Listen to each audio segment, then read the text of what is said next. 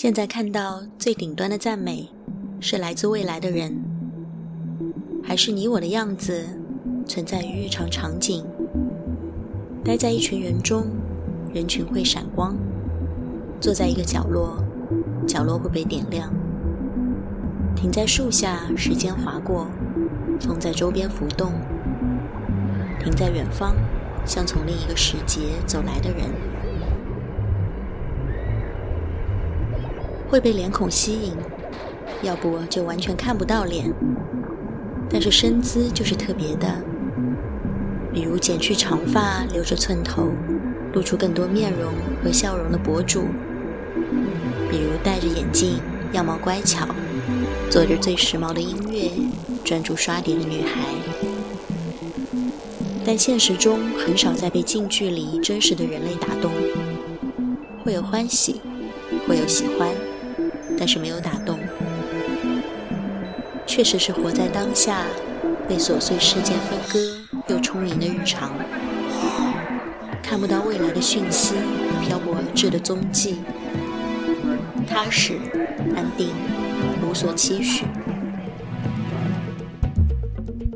工作中一句“保留自我，舒适就好”，有一些些无可奈何的讽刺，也有后退一步的宽容。为什么会插了这么一句？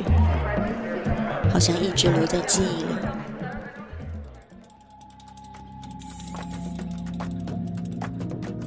今天和不上班的小伙伴聊天，约在下周某一天见面，最后发现差点约在中秋节当天。不上班的人们是没有工作日、休息天、节假日的概念，只有自由的日期。每个日子都是平等的，只是被偶然选中的普通的一天。所以，自由的意义，也许就是每一秒都可以重构。朝九晚五、九九六，都是被框架设定的规律。放弃约束，成为时间的游民，可以调整到四点醒来，清晨浮潜，中午补眠，听从身体的需求。跟随精力的消散，饿了觅食，累了休息。每天也许只有两个安排：在天光里看书，日落了也没有移动的必要；在黑暗中继续听着音乐。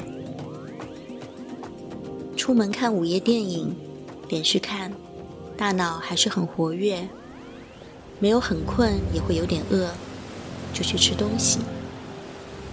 然后六点缓慢洗漱，卷入枕头被子的包围中，不做打算，只感受被子的柔软和困意袭来。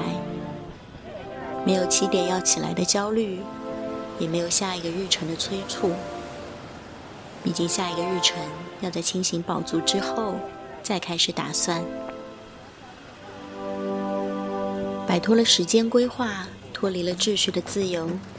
连想起来都觉得心满意足，然后睡满十二个小时，在下一个凌晨三点醒来，穿戴整齐出门散步，和熬夜还没有睡的小伙伴遇见，可能在线上，可能是出门左转，说早安，对方也许会很疑惑，其实只是来自明天的我，到早了一点。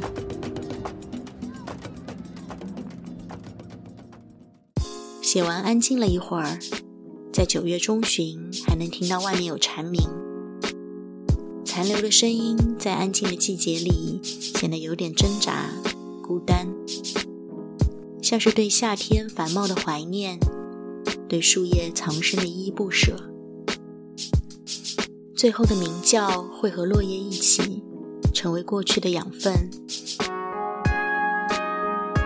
没有来自未来的人。也会有留在时间中的蝉，那就下一个五分钟融化时间，再见。